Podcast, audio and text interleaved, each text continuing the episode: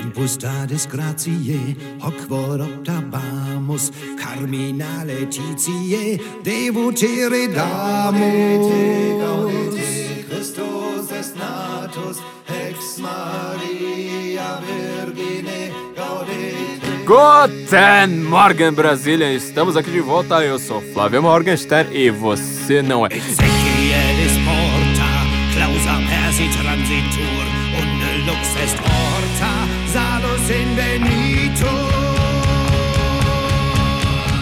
Este, para quem não sabe, é o podcast do Senso Incomum. Neste podcast nós estamos certos. Se você discorda da gente, você está errado. Muita gente está pedindo o último podcast do ano. Nós faremos agora, nós estamos fazendo neste momento este podcast que é o último episódio de 2018, este ano que mudou tudo, este ano que fez o Brasil ser um novo país completamente diferente do país anterior, mas mais importante do que tudo, nós estamos no Natal, celebrando o Natal. Jingle Bells, Jingle Bells para todo mundo. Este é o tempo do advento. Este é um tempo completamente diferente de todos os tempos passados, então nós temos assuntos muito mais elevados para tratarmos a partir de agora. E uma das primeiras coisas que nós sempre precisamos lembrar, já que nós estamos falando de assuntos elevados, é justamente a respeito do seu futuro. Seu futuro, provavelmente,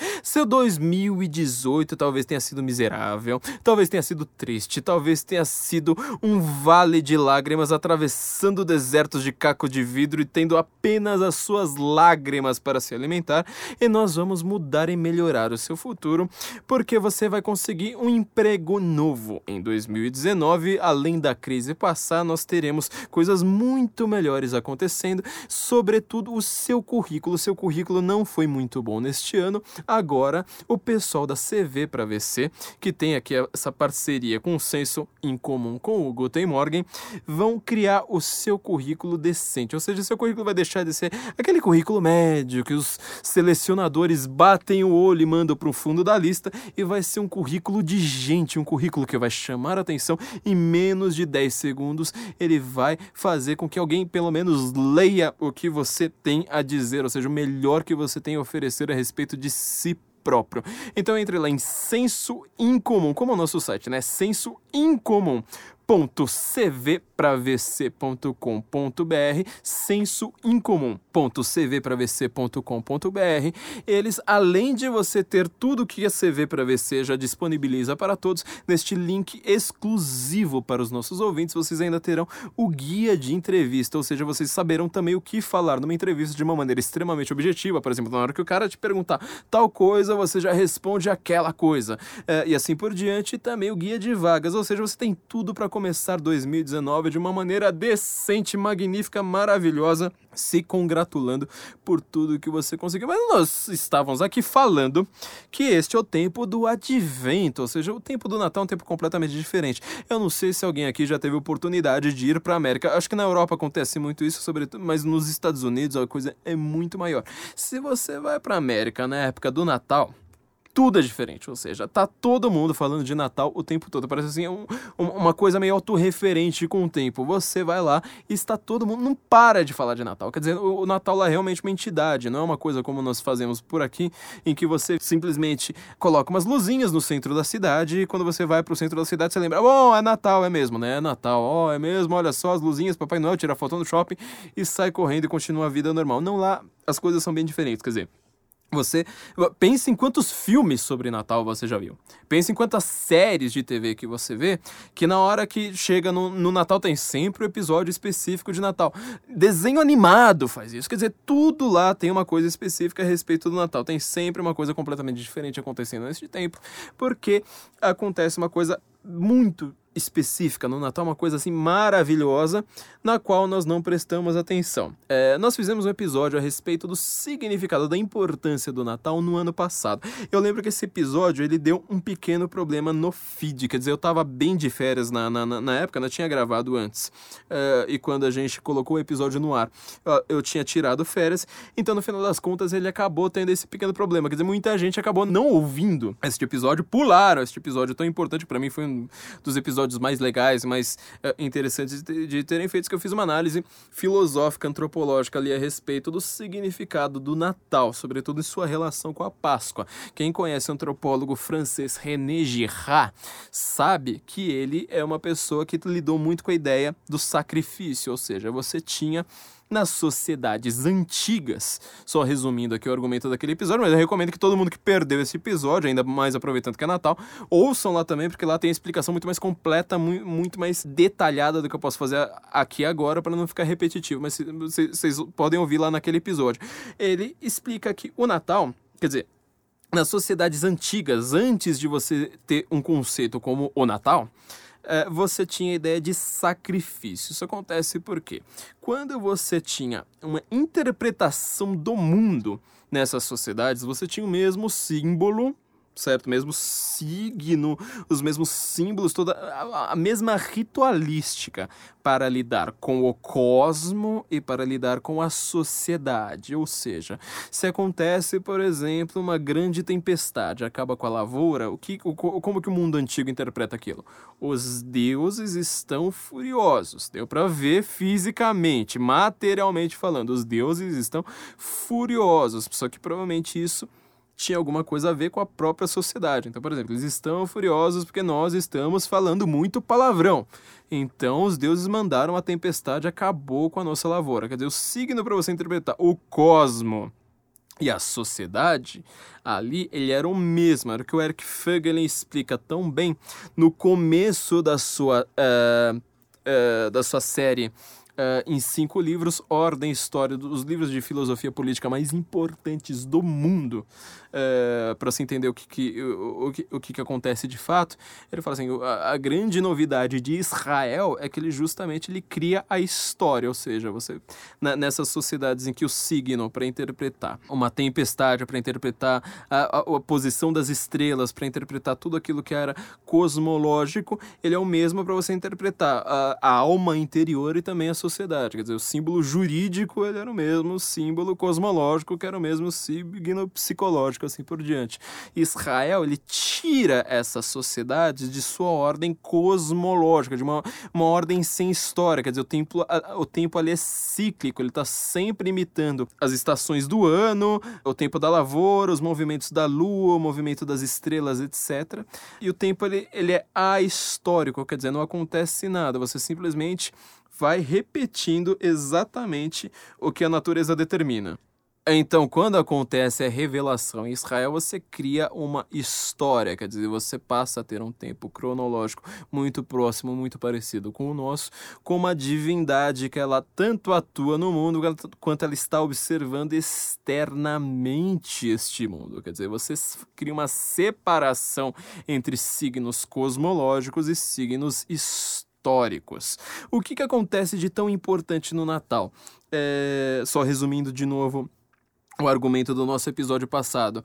Você tinha nessa sociedade primitiva a ideia ainda de você ter uh, deuses para apacentar, no caso ali um deus específico. Então você conhece ali a história de Caim e Abel, do sacrifício que eles dão ao Senhor Deus enquanto eles ainda estão no jardim do Éden. Só que em compensação, eles têm lá tanto o sacrifício de um cordeiro, no caso de Abel, quanto o sacrifício é só de frutas, né, só de uh, leguminosas, é um, é um sacrifício vegan, é, na figura de, de Caim, e Deus acaba não aceitando o sacrifício de Caim. Quer dizer, Caim ele acabou não é, fazendo um sacrifício verdadeiro, ele não se sacrificou, ele não tirou vida da morte. Quer dizer, ele não fez um sacrifício de verdade e o mundo entra nesse ciclo de pecado que nós, nós temos hoje. Quer dizer, acontecem coisas muito ruins no mundo, acontecem coisas muito ruins na história, coisas terríveis que, no, que nós acontecemos, coisas ruins na sociedade e você, ainda assim, você precisa apacentar os deuses para ele, no, caso ali, o Deus, né?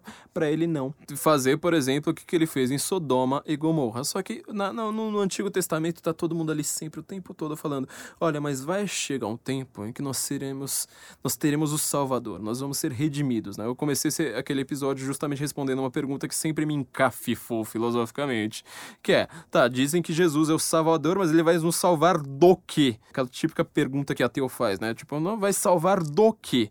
É, assim que você entende essa dinâmica, ou seja, é, você não vai ser mais aquele escolhido para o sacrifício, quer dizer, você imagina isso nos dias de hoje, né? Você está entrando no terceiro ano ali da faculdade, aí de repente fala assim, bom, então, né, gente, as pessoas votaram errado, ou então é, acontecer uma crise econômica, etc. Vamos ter que sacrificar alguém. Quem vai ser o sacrificador? Aí vai lá ser você, bom, acabam com a sua faculdade ali de moda no terceiro ano, você acaba sendo a pessoa que vai ser sacrificada. E essa foi, foi, foi salvar disso, essa, dessa dinâmica que apareceu o Salvador ali do Novo Testamento. E é isso que nós celebramos no Natal. Quer dizer, chegamos ao tempo do advento, aquele que veio anunciado através de diversos símbolos para ser reconhecido pelo mundo inteiro por todos aqueles que conheciam exatamente os caminhos ali, as profecias até o Salvador, ele aparece para acabar com essa dinâmica. Quer dizer, quando você vê, por exemplo, o modernismo brasileiro com Oswald de Andrade falando: Nossa, que coisa triste, aquela poema piada que ele faz, né? O português chegou ao Brasil e era um dia de frio, então ele vestiu índio. Se fosse um dia de calor, o índio teria despido o português. É, é muito bonitinho a gente acabar pensando nesse primitivismo como uma coisa assim, meio exótica, meio bonitinha para você ver no museu, falando, olha que legal, eu gosto do índio, não sei mais o que, mas eu queria saber se o Oswald de Andrade acha realmente bonito esse negócio de antropofagia. Na, na, na hora que ele lembrar que a antropofagia ali, ela não era bem uma metáfora, não era simplesmente uma palavra bonitinha para falar em salão e chocar a burguesia. Ela era de verdade, ou seja, você tinha que pegar uma faca, passar no pescoço de alguém, espirrar sangue para todo quanto é lado, arrancar o coração às vezes de criancinhas com as mãos e comer e falar: "Pronto, tá vendo? Agora tá sacrificado". E você vê aquele corpo lá totalmente esburacado, e, e é com isso que você tem que lidar. Então, quer dizer, essa sociedade assim do índio despindo português, talvez acabasse, no final das contas, é, antropofagizando o Oswald de Andrade, que não parecia ser uma pessoa lá muito útil para o trabalho braçal daquela sociedade. É, então, na verdade, assim, esse é o meu resumo, de novo, né, do, do, do, argumento a respeito do Natal, sobretudo porque deu problema no nosso feed no nosso episódio passado, mas vocês ouçam lá. Eu queria aproveitar isso filosoficamente aqui, como nós sempre tentamos explicar as coisas de uma maneira mais filosófica, de uma maneira mais complexa, de uma maneira que os nossos intelectuais não conseguem perceber, porque eles só leem bobagem, eles só leem sempre os mesmos autores, eles fazem doutorado sempre citando a, a, a mesma turminha de 30 autores ali que determinam todo o pensamento do Ocidente e todas as bobagens que o Ocidente pensa ultimamente, é, para a gente chegar a alguns conceitos um pouco mais profundos mais complexos. É, eu estava lembrando nesse tempo a respeito do um dos grandes gurus da minha vida, que é o Mircea Eliade. Ele foi também um historiador romeno. Ele dormia no máximo 5 horas por noite, que era para ele fez um treinamento justamente para ele poder ler mais livros. É, lia dois livros por dia. É, inclusive ele morou em Portugal, morou em Lisboa, é, leu autores brasileiros, leu os Lusíadas, conheceu um pouco da língua portuguesa. Ele é, era um cara assim que estudou muito a questão do sagrado. Isso para mim é uma questão é, filosófica muito importante e, sobretudo, ela teve algumas consequências neste ano que passou aqui para o Brasil. A ideia do sagrado, na verdade, ele sempre coloca assim: as pessoas entendem o sagrado e como oposto ao sagrado colocam o diabólico, mas na verdade o que é oposto ao sagrado seria o profano. O livro Sagrado e Profano dele é um livro curtinho, só que talvez um pouco difícil de ser encontrado, vive saindo de catálogo, sempre recomendo aqui, aliás, toda vez que vocês forem comprar livros, né? Quem for comprar os presentes de Natal ainda, os presentes atrasados atrasados e tal, usem os nossos links na Amazon, a gente sempre deixa é, ali embaixo no, no, nos, dos nossos episódios, de todos os nossos artigos, vocês vão acabar contribuindo com o senso. Vou deixar o Sagrado e Profano ali dele, recomendo para você dar para seus amiguinhos que estudam antropologia, sabe, aqueles seus primos que ficam maconheiros e acabam estudando antropologia, para eles terem realmente um cara que ele entende de fato do que são sociedades antigas, do que são sociedades modernas, e ele fala assim, a ideia do sagrado, não importa quão ateia seja construída uma nova sociedade sociedade no, no mundo moderno, como por exemplo é a União Soviética, ela acaba mantendo as mesmas ideias de sagrado. Isso aí nunca consegue escapar, porque isso aí é uma coisa tá dentro do homem, é uma coisa assim que pertence ao homem, é, essa visão do sagrado. Então, quer dizer, quando nós temos a ideia de sagrado e profano, o que nós estamos dizendo é que há significados nas coisas, há significado no mundo, há significado na natureza e, sobretudo, significado na alma individual que eles não conseguem ser explicados simplesmente pela nossa dinâmica material e pela nossa dinâmica de explicações modernas. Quer dizer, o Mircea Eliade, ele, inclusive, ele fala logo no começo de um dos livros dele, não desse, né, do, do, do livro História das Ideias Religiosas, que houve na modernidade três grandes mestres do reducionismo, né? Marx, Freud e Nietzsche. Quer dizer, eram três caras que na hora de, deles lerem os mitos, na hora deles lerem textos extremamente complexos, você pensa na Bíblia, na Ilíada, na Odisseia, na Epopeia de Gilgamesh, nos textos orientais, esses, esses textos que cada linha você precisa praticamente ler um livro para você conseguir acompanhar e entender de fato o que é que está acontecendo ali, eles não eles redu reduziam tudo a uma, uma ideia preconcebida que eles próprios tinham uh, e acabaram fazendo as piores leituras possíveis de textos tão importantes e destruíram toda a modernidade, porque hoje você acredita, por exemplo, na, na história de Édipo Rei, o Édipo estava apaixonado pela própria mãe, ou então que na história de Narciso ele estava apaixonado por si mesmo, quando os mitos dizem exatamente o contrário. Falava, não, você não está entendendo nada. E, bom, você vê como é que a palavra narcisismo, o que, que virou a palavra narcisismo por causa de uma leitura ridícula do Freud, ou o que, que virou a ideia de Édipo, para quem não leu Sófocles, nas mãos de quem acredita em complexo de Édipo é, pelo Freud, né? É, eu sempre recomendo maior surra intelectual, acho que talvez a maior surra intelectual que eu já vi na minha, na minha vida, tá no livro do Vernon, Jean-Pierre Vernon. O texto se chama Édipo sem complexo. Pesquisem aí, é, vocês vão ver o que, que é um cara pegando os textos do Freud, de um psicanalista também, discípulo do Freud, falando assim: ó, vou, vou te provar que você não sabe nada sobre Édipo, vocês não entenderam nada, inventaram tudo e as pessoas acreditam nisso hoje.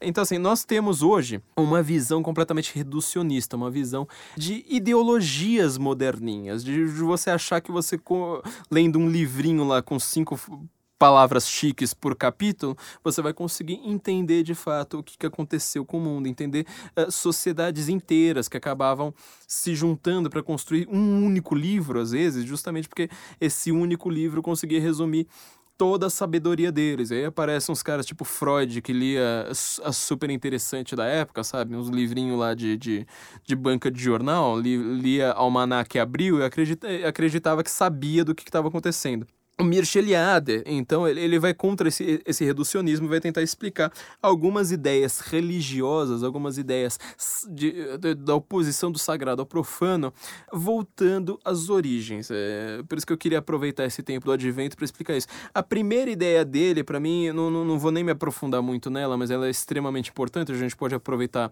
para nos aprofundarmos nela em algum outro momento, é que todo sagrado, ele divide o espaço de uma maneira diferente. Quer dizer, para o materialista, todo espaço do, do, do, globo ele tem o mesmo significado, quer dizer, simplesmente um lugar para ser habitado ou um lugar para ser explorado. É um lugar ali que você simplesmente vê o que, que há materialmente de vantajoso para si e você vai acabar usufruindo daquela matéria conforme as suas necessidades e os seus desejos. Essa é a visão materialista a respeito do espaço. A visão do sagrado é completamente diferente, quer dizer, quase toda religião ou talvez toda religião, tenha criado uma cidade sagrada. Geralmente, para os mitos antigos, esses mitos cosmológicos, esses, como eu disse, né, da, a, a ideia de que o cosmo, a, a, o signo para entender o cosmo, o signo para entender o sistema jurídico, o signo para entender a alma, eles ainda eram é, unificados no mesmo signo, era tudo a mesma coisa, geralmente eles vão lá e falam assim: bom, o cosmo inteiro surgiu e, e foi tudo para construir essa cidade. Então você vai naquelas tribos primitivas, uh, sei lá, na Nova Zelândia, os caras vão lá e falam assim: não, então, uh, o nosso Deus criou todas as estrelas, criou todo o universo, criou todos os planetas, criou tudo que é bom e a cidade sagrada que ele criou é justamente aqui a nossa. Você já viu isso aí em qualquer história uh, que envolva povos primitivos sempre eles acreditam nesse tipo de coisa. É, mesmo no Novo Testamento você ainda tem lá uma ideia de uma, de uma cidade sagrada, né? Você vai criar justamente a sua cidade sagrada, só que uma grande coisa curiosa do, do a respeito do, da Bíblia é que essa cidade ela é exatamente o contrário, quer dizer, você foi expulso do seu lugar sagrado, do Jardim do Éden, você foi expulso dali, você acaba virando um povo de pastoreio entre impérios constituídos em que o faraó também é considerado Deus, quer dizer, autoridade política, autoridade é, é, jurídica, autoridade divina são sempre a, a mesma autoridade. Então você tem é, babilônicos, egípcios, é, assírios, você tem grandes impérios constituídos, você está ali largado entre esses impérios, quer dizer, você acaba sendo escravizado, você acaba sendo, sofrendo tudo quanto é coisa nas mãos desse império, e a cidade sagrada que você vai construir construir é uma cidade de fuga. Quer dizer, ela deixa de ser o, o epicentro ali do mundo, ela vira um lugar ali de fuga onde você vai realmente construir na hora que você vai para o meio do deserto fugindo de todo mundo, né? Então você vê que a ideia de Jerusalém como, como um lugar sagrado, é, ela tem umas certas particularidades em relação a todas as outras do mundo. Essa é a noção do, do, do espaço, só fazendo aqui é, uma apresentação rápida. Mas o que eu queria deixar aqui como uma pequena reflexão para nós é a ideia de tempo, quer dizer, também o tempo pensado materialmente, pensado para um homem religioso, ele é completamente diferente. Quer dizer, é um tempo sagrado. Por exemplo, esse tempo do advento para os cristãos, explicando isso, ele é completamente diferente do tempo para um ateu. Quer dizer, um ateu, ele simplesmente vai falar assim: bom, a Terra deu uma volta ao redor do Sol novamente. E agora nós estamos numa época de hipocrisia, onde nós vamos fingir que nós gostamos da nossa família, nós vamos fazer um jantar de comemoração a uma entidade na qual eu não acredito, na qual eu vou ter que ouvir meu tiozão do pavê, que parece Joaquim Teixeira, meu outro tio que votou no Bolsonaro, uh, meu primo que ele é um encostado uh, Mauricinho, e vou ter que ficar fingindo que eu gosto da minha mãe e do meu pai. E isso é visão do tempo para o materialista, quer dizer, ele olha o tempo sempre de novo pela mesma dinâmica de simplesmente falar o que, que eu posso explorar, o que, que eu posso habitar, o que, que pode ser bom para mim, o que, que eu posso tirar de proveito material deste tempo. O tempo para um homem religioso, aqui eu estou falando especificamente de quem acredita no Natal, ou seja, dos cristãos, ele é um tempo completamente diferente você tem tanto a ideia de que há um tempo da natureza, ou seja, um tempo cíclico, razoavelmente cíclico, não perfeitamente cíclico, mas razoavelmente cíclico, é o tempo das marés, o tempo do, da, da, da lua, o tempo do dia, o tempo da Terra dando uma volta ao redor do Sol, das estações do ano, e próximo desse tempo mais cíclico, você também tem o tempo histórico, que foi aquele tempo lá que a gente comentou a respeito de Moisés, do Antigo Testamento, quando você tem uma revelação e você cria uh, uma história. Você fala assim: agora este povo vai começar a os, o, numerar os seus anos, vão criar uma história específica aqui para eles com a divindade, observando de longe com algumas interferências pontuais ali. Então, quer dizer, no Natal, nós estamos marcando tanto um tempo cíclico, certo? Quer dizer, você deu, de novo, o ano deu uma volta, chegou ali o dia 25 de dezembro, nós estamos marcando um tempo cíclico, mas nós também estamos marcando um tempo que atravessa, como se fosse uma espiral, e dentro dessa espiral está passando um feixe ali de tempo em que você vai marcando. Este foi o ano tal em que a, Terra deu uma volta ao redor do Sol, este foi um novo ano em que a Terra deu uma, uma volta ao redor do Sol, assim por diante, é, que este é o tempo que nós, marcando, nós marcamos pelos anos. Quer dizer, dá uma impressão de que isso é uma obviedade muito grande, mas é uma dessas obviedades nas quais nós não pensamos na modernidade. Este tempo histórico, ele é significativo de uma maneira muito óbvia para nós, pessoas modernas, né, que vivemos no século XXI, que nós sabemos de, de, de, de fato uh, o que, que acontece no mundo uh, através justamente da, da, da catalogação do tempo, mas nós não pensamos muito nesse tempo cíclico. Quer dizer, quando você pensa que você teve ali há dois mil anos, o nascimento de uma criança. De uma criança que tinha vários sinais de predestinação. Essa criança nasceu numa manjedora. Manjedora é uma palavra que nunca ninguém pesquisou no dicionário, né? eu já reparei isso. Inclusive os dicionários, eles são até curiosos, porque ele fala assim, bom, tem dois significados, tem, tem o significado óbvio e tem o significado cristão, quer dizer, manjedora é uma palavra assim que só foi usada na língua portuguesa muitos séculos é, é, é, lá para trás e nunca ninguém atualizou, na, a Bíblia não vai usar uma, uma, uma palavra moderna, né? as traduções da Bíblia não vão usar uma palavra mais moderna, mas a manjedoura é parte do estábulo onde os animais se alimentam. Quer dizer, é um lugar extremamente sujo. Você imagina um lugar onde os porcos vão comer. Você imagina um lugar onde que os cavalos vão comer. É um lugar sujo, horrendo, mas você vê, José e Maria, eles não tinham lugar nenhum para fazer que nascer aquela criança que foi predestinada a ter o nome de Jesus, que por sinal significa Messias, né? Então, quer dizer, é uma, uma, uma espécie de tradução ali do nome.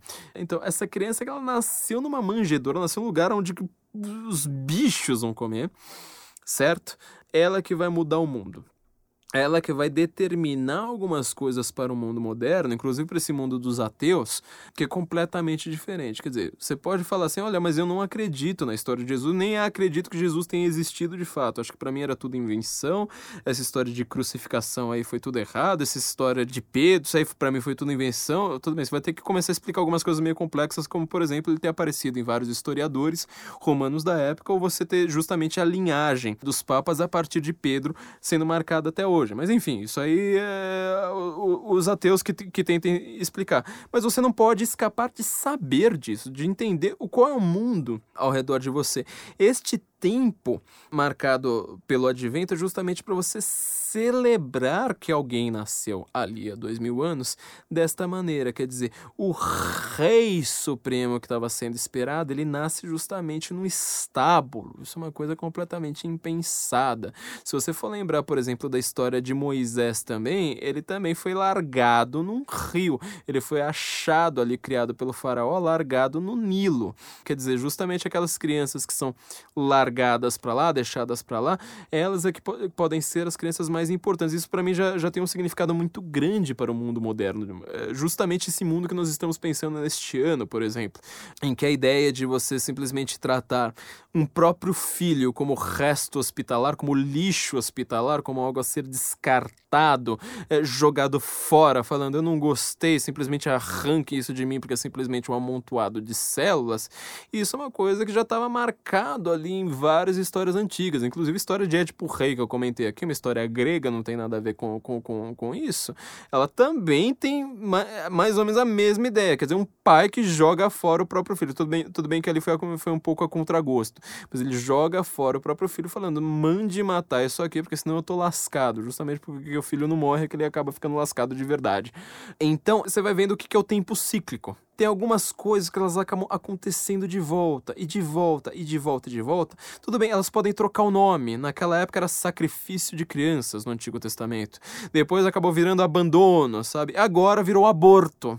Mas você está vendo como algumas ideias elas são cíclicas. Essa, essa ideia de você celebrar um tempo cíclico é muito importante para a gente e nossa mentalidade moderninha não pensa nisso. A gente não, a gente não acha isso importante porque a gente está o tempo todo preocupado em ler notícias, ler manchetes do que está saindo na Folha de São Paulo, falando: meu Deus do céu, será que aconteceu alguma coisa nova na Câmara dos Deputados agora? Se você for parar bem para pensar, pensa justamente nesse tempo cíclico, nessa organização de tempo, sabe? Todo, todo mundo que tenta organizar o tempo vai lá e compra um livro de produtividade. Vou comprar um livro de produtividade. Vou comprar um livro a respeito de como ter foco no trabalho. Vou comprar esses livros, sabe, meio de meio autoajuda, meio de, de empresário, uma autoajuda um pouco mais chique, falando como melhorar seus rendimentos. As pessoas elas compram essa, esse tipo de bobagem para cima e para baixo. Tudo bem, geralmente é um livro assim que ele tem uma boa ideia, uma frase interessante para um, um livro inteiro com, com um monte de lixo, geralmente um monte de coisa que zoa a sua cabeça junto.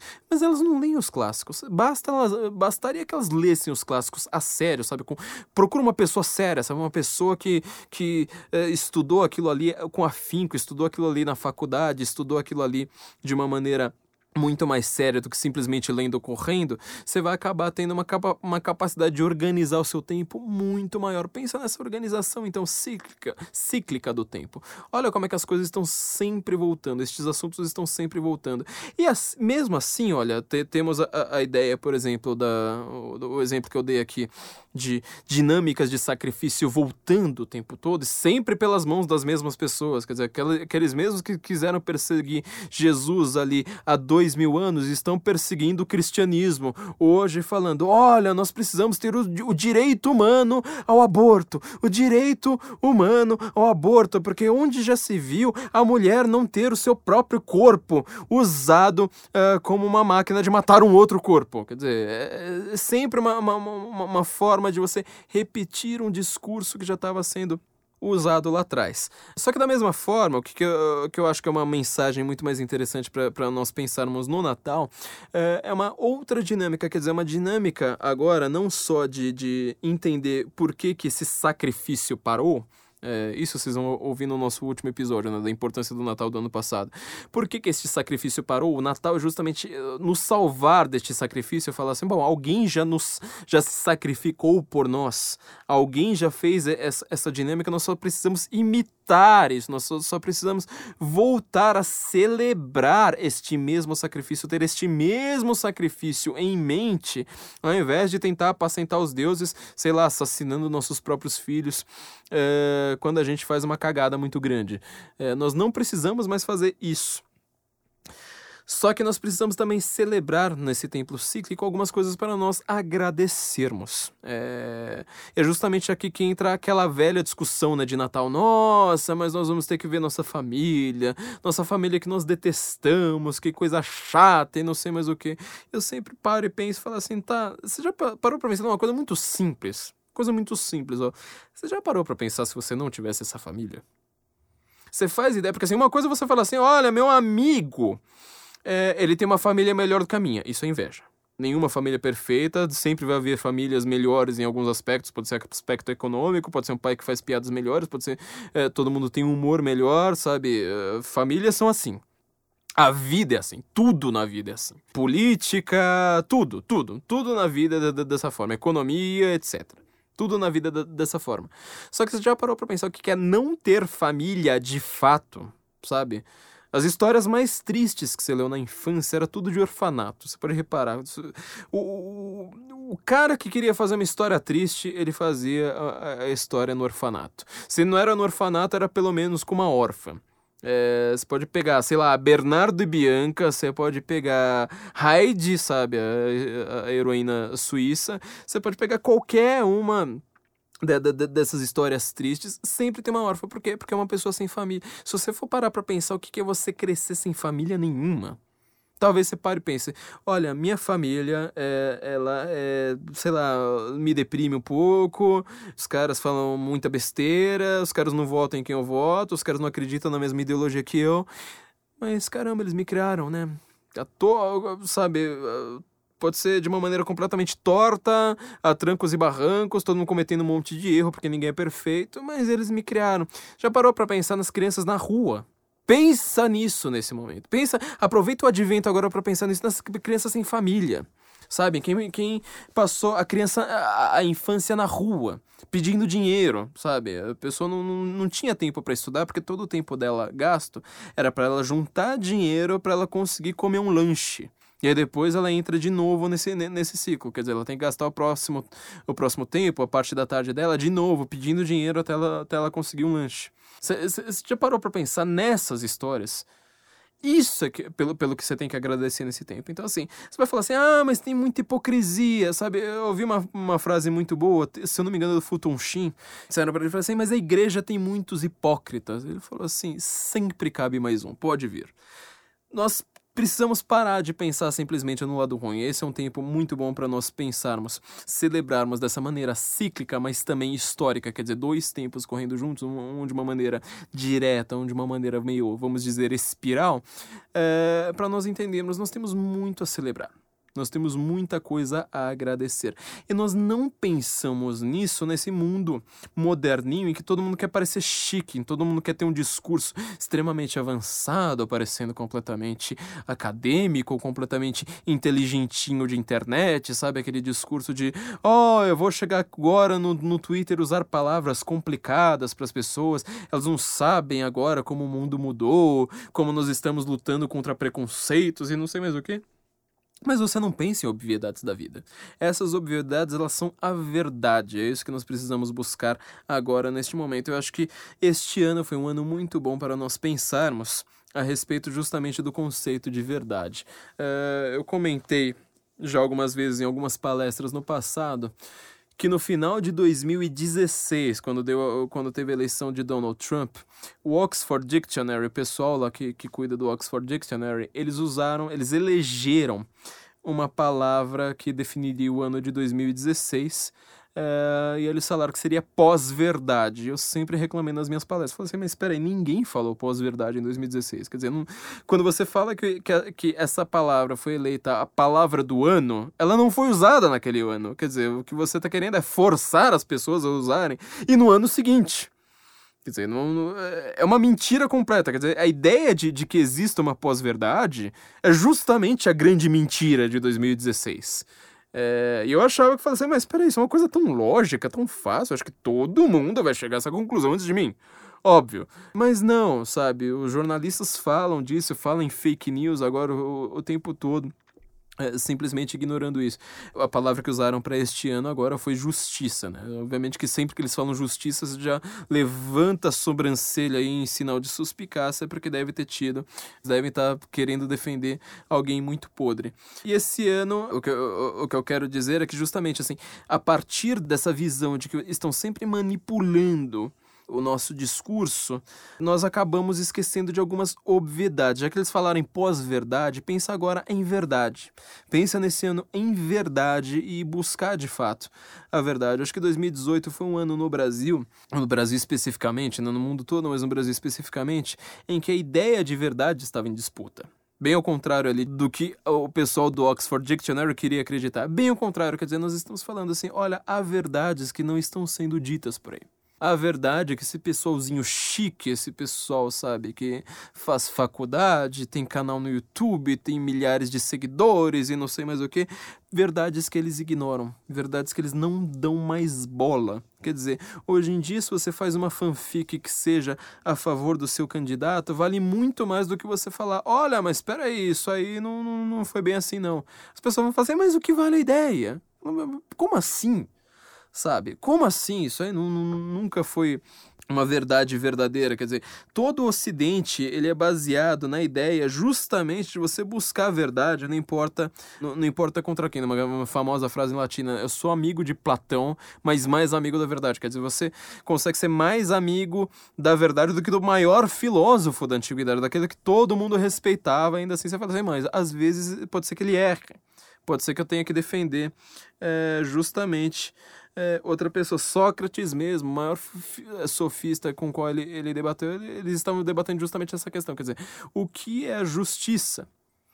É, Sócrates vai lá dar toda aquela definição dele. O cara fala assim: a justiça é quando o mais forte manda. É, e nós estamos voltando a este tempo em que o mais forte manda. Quer dizer, se, se você tem mais seguidores é, no seu canal do YouTube, você fala assim: não, mas eu sou mais verdadeiro. Pronto, eu não preciso mais responder ninguém. Eu sou o cara, eu sou o cara que manja, eu sou o cara que, que, que entende das coisas. Se você é o mais bonito, se você é o mais rico, você acha que você é o mais verdadeiro por conta disso.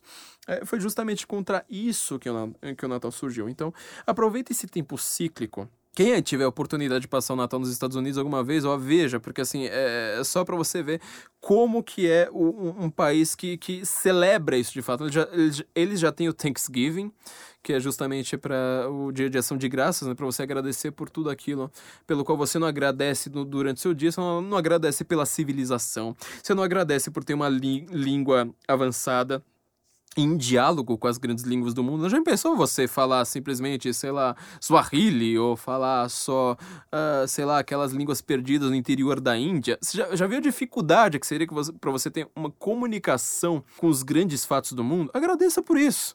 Às vezes você tem que agradecer e falar assim, oh, a minha língua é mais próxima. Olha só que coisa boa. Agradeça pela sua situação econômica. Eu sei que você pode estar em crise. Eu sei que você pode estar infeliz, passando por um momento difícil, mas agradeça, agradeça por sua família, agradeça por todas as coisas grandes, agradeça por ter uma namorada, por ter uma família, por ter um, uma esposa, um esposo, agradeça por todas essas coisas. Aproveite esse tempo justamente para isso. Você vai falar assim, mas nossa, isso aí vira hipocrisia. Deixa a hipocrisia aparecer, sabe? Você simplesmente não comungue dela, não participe dela, simplesmente fala assim, olha, eu te acho idiota, mas agora é realmente um tempo para olhar para você e falar, olha, uma vez por ano neste momento, eu vou olhar o que você tem de bom. Porque no, no resto do ano eu não consigo, mas uma vez por ano eu vou olhar para você e falar assim: olha, que pessoa boa que, que, que você é. Pelo menos ne, essa vantagem você tem, essa vantagem você tem, e eu só consigo te citar duas vantagens. Então, aguente isso. Da próxima vez, veja se você melhora neste ano, para no, no ano seguinte, daqui a 365 dias, eu vou falar assim: olha, tem três vantagens agora, olha só como você está melhorando. É, mas aproveite, é, este é o tempo cíclico, este é o tempo este é o momento sagrado do ano em que nós estamos justamente pensando naquilo que está acima da gente, naquilo que é melhor do que nós, e nós devemos ascender, pelo menos aspirar a sermos tão grandes, tão melhores do que nós somos de fato. Essa é a minha mensagem de Natal para vocês. É uma mensagem um pouco mais filosófica, eu sei, é uma mensagem muito mais técnica, vamos dizer assim, muito mais antropológica, mas eu acho que vocês já devem estar acostumados com nossas análises aqui no Guten Morgen, que são sempre simples, justamente tentando analisar o que está por trás de algumas coisas que nós dizemos, que nós pensamos, que nós tratamos como as coisas mais naturais do mundo.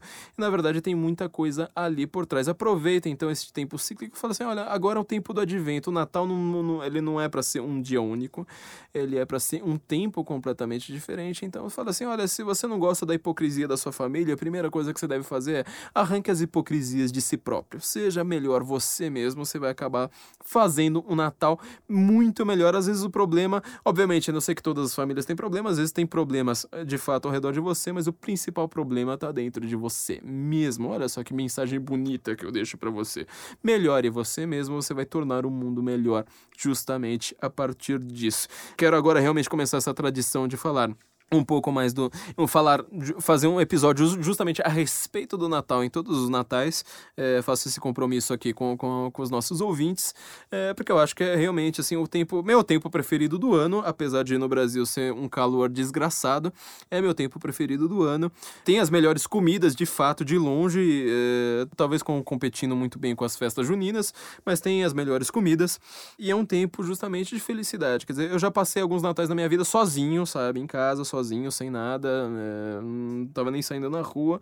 E ainda assim eu falo assim, este é um tempo significativo. Nós no ano passado no episódio do ano passado, nós comentamos a respeito do Charles Dickens, né? Que ele tem seus contos de Natal, o Christmas Carol. Tem o Christmas Carol e tem vários outros contos de Natal, né? Geralmente, cê, cê, quem for ler em inglês, sobretudo, acho que poucos devem estar traduzidos, mas às vezes você pode encontrar num livro só uma reunião de tudo aquilo que ele escreveu no Natal. Ele escrevia praticamente todo Natal, escrevia um conto novo. Tem a versão da Disney, né, com o tio Patinhas, por sinal é um personagem baseado justamente no, no principal é, é, personagem de Charles Dickens, né, Scrooge McDuff, que o nome do tio Patinhas no original vira Scrooge McDuck. É, e eu já falei, quem tiver o link aí, ou sei lá, algum DVD para vender com essa versão da Disney, por favor me mande que eu quero, porque eu não consigo achar isso em lugar nenhum.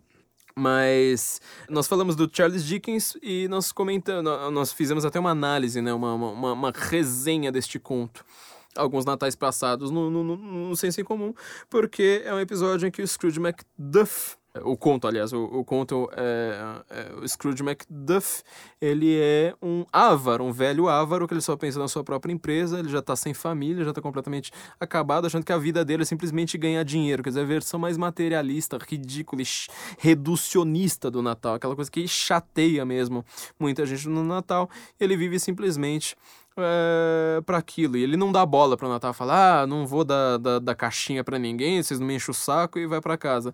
E por três noites ele é assombrado por espíritos, espíritos que aparecem e vão mostrar para ele o passado, o presente e o futuro. É aí que quando a coisa fica realmente assustadora, ele termina aquilo ali, de fato, resolvendo mudar a sua vida. O que eu acho mais importante desse conto é justamente a ideia de que o valor das coisas e o significado das coisas às vezes não é tão aparente quanto nós acreditamos. Este é meu problema com todas essas ideologias moderninhas, com todos esses reducionismos da moda e com todas essas visões de mundo que tentam reduzir tudo uh, a uma crítica. Tipo, ah, eu não gosto do Natal porque uma vez eu fiquei sem meu presente. Ah, eu não gosto do Natal. Às vezes porque aconteceram coisas sérias, né? Por exemplo, tem gente que morre no Natal. Você imagina como é que fica a família para celebrar o Natal, né? Eu sei que a família, por exemplo, do Paulo Maluf, que eu não estou elogiando, obviamente, mas a família do Paulo Maluf, ela não comemora o Natal, porque o pai, se eu não me engano, do Paulo Maluf morreu exatamente no dia 25 uh, eh, de dezembro. Então, realmente, podem acontecer coisas tristes, podem ser que você esteja no hospital, passando o Natal no hospital, sabe, enfrentando doenças, cuidando de um doente, etc. Mas pensa, o significado das coisas às vezes nem sempre está tão aparente quanto ele é. O valor da vida, ele não, é, não tá tão na cara assim. Então aproveite esse tempo para celebrar isso, para você uh, esquecer um pouco de política, sabe? Aproveita até que o Congresso está fechado e fala assim, não, vamos parar de pensar um pouco de, em política, nós politizamos demais a vida, vamos parar de pensar simplesmente em termos de, sabe, esquerda e direita. Eu tava pensando isso hoje mesmo, falei assim, nós, uh, obviamente, esquerda e direita existem, uh, nós já cansamos de falar disso aqui no Guten Morgen, mas pensa, nem tudo se encaixa nisso sabe? Nem, nem, nem, nem tudo tá nisso. Parece que, que hoje em dia, se a gente for ler uh, um escritor ou um filósofo, a primeira pergunta que a gente vai fazer é: mas é de esquerda ou de direita? Esquece isso um pouco, sabe? Esquece isso um pouco, aproveita esse tempo do advento e fala assim: vamos nos comportar diferentemente neste tempo. Em outros tempos, a gente vai ter um certo comportamento coletivo diferente, mas neste tempo, vamos ter um comportamento coletivo um pouco mais de agradecimento, sabe? Sorria mais. Sabe, já que você quer falar em hipocrisia, pensa, às vezes um sorriso hipócrita de uma, de uma caixa que te dá o troco, sabe? Que ela faz aquilo simplesmente porque ela tá cumprindo ordens e não porque ela está de bom humor. Às vezes é uma coisa que pode te fazer bem, sabe? Extraia o bem, às vezes, de uma coisa ruim. Então, essa é mensagem que eu deixo para todos vocês. Espero que vocês tenham um melhor Natal, tenham um melhor ano agora, em 2019, ou seja lá em que ano que você esteja ouvindo. E isso eu realmente tenho muitas coisas a agradecer. Acho que 2018 eu já tinha falado, né? 2000, sei lá, pelo menos de, desde 2012, assim, foi, foi, todos os meus anos foram melhorando, melhorando, melhorando, melhorando, melhorando. Eu estou realmente no melhor ano da minha vida. Espero que o próximo ano seja ainda melhor. Tenho muitas coisas a agradecer. Espero que só a, a ideia de agradecer possa acender uma chama de agradecimento em você. Então, gente, é isso que eu deixo de recado. É não se esqueçam, eu acabei de perceber que faz nos últimos episódios nem, nem tinha falado disso. Nós estamos com a nova edição da revista do Senso em Comum. Como nós falamos, nós vamos tentar ter uma regularidade agora realmente mais é, ordenada e disciplinada, tá vendo? Tudo, tudo remete à organização do tempo. Tudo remete à organização do tempo nessa vida. É, vamos ter que ler os clássicos então também, né? Vamos, vamos, vamos falar mais dos clássicos no, no, no ano que vem. Nós estamos com a nova revista revista do Censo, em que nós estamos justamente explicando como lidar com este alfa, esse dicionário, com este vocabulário novo da política, sabe? Esse vocabulário cheio de fascismo, nazismo, feminismo, machismo, homofobia, não sei mais o que. Algumas armadilhas nesse neste vocabulário que eu acho que só uma análise linguística, uma análise de quem trabalha realmente com linguagem já há um bom tempo, sobretudo suas, suas ligações com a política, consegue perceber. Porque não adianta você simplesmente falar assim, ah, eu mando para aquele lugar e acabou. É, você vai ver que algumas armadilhas colocadas nesse tipo de linguagem, que elas estão para estourar. É, alguma hora isso aí vai acabar dando algum problema. Então, eu estou preparando meus leitores, o pessoal que contribui no Patreon, no Apoia-se, o Apoia-se que, que aceita até boleto, contribuição em boleto, nossos leitores, nossos nossos patronos, nossos leitores exclusivos, então eles vão ter acesso a uma análise que eu fiz é, a respeito de como lidar com este novo vocabulário. E imagina, agora com nosso novo presidente, é, isso vai se tornar uma questão premente para 2019. Então não se esqueçam de nos apoiar ali no apoia-se apoia.se, né? Apoia-se, apoia.se barra senso em comum ou patreon.com barra senso em comum é, vocês vão contribuir e ter acesso a essa revista. Não se esqueçam disso. Também comece um ano com currículo novo com a CV para VC, né? Eu lembro todos vocês aí que vocês vão ter acesso a um conteúdo exclusivo através de sensoincomum.cvpravc.com.br, que é o guia de entrevistas e o guia de vagas para você começar esse ano muito mais mais rico. Quer dizer, pensando nisso como investimento, mesmo que você esteja empregado, esteja procurando uma posição nova, é, é um investimento rápido. Quer dizer, nossos ouvintes que já foram clientes da CV para VC, todos eles elogiaram, falaram assim: oh, consegui uma vaga bastante rápida, viu? Então, quer dizer, você vai cobrir o, o, gasto que você teve de uma maneira bastante rápida.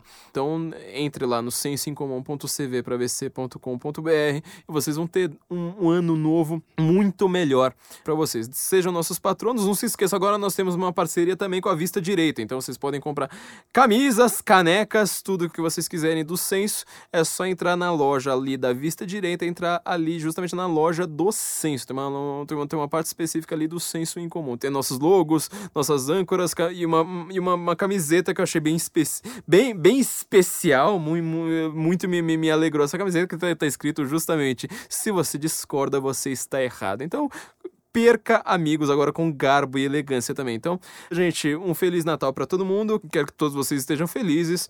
É, e realmente eu não quero terminar este Natal brigado com ninguém de todas as pessoas que eu briguei neste ano. Então, se você brigou comigo, por favor, me liga e me peça desculpas. Você está errado.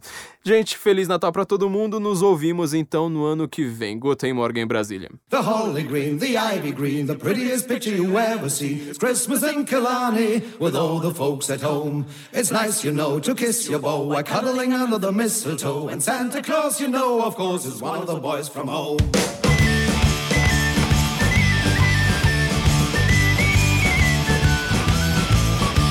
The holly green, the ivy green, the prettiest picture you ever seen is Christmas in Killarney with all the folks at home.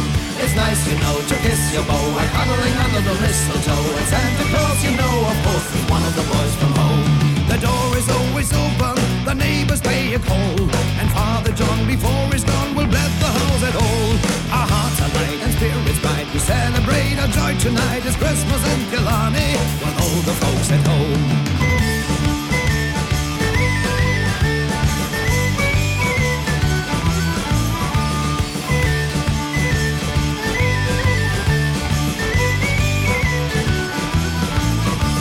We decorate the Christmas tree and all the families here. Around the roaring fire, we raise a cup of cheer. The gifts bring and songs to sing and laughs to make the rafters ring. It's Christmas in Killarney with all the folks at home. The holly green, the ivy green, the prettiest picture you ever seen. It's Christmas in Killarney with all the folks at home. It's nice, you know, to kiss your beau while cuddling under the mistletoe. And Santa Claus, you know, of course,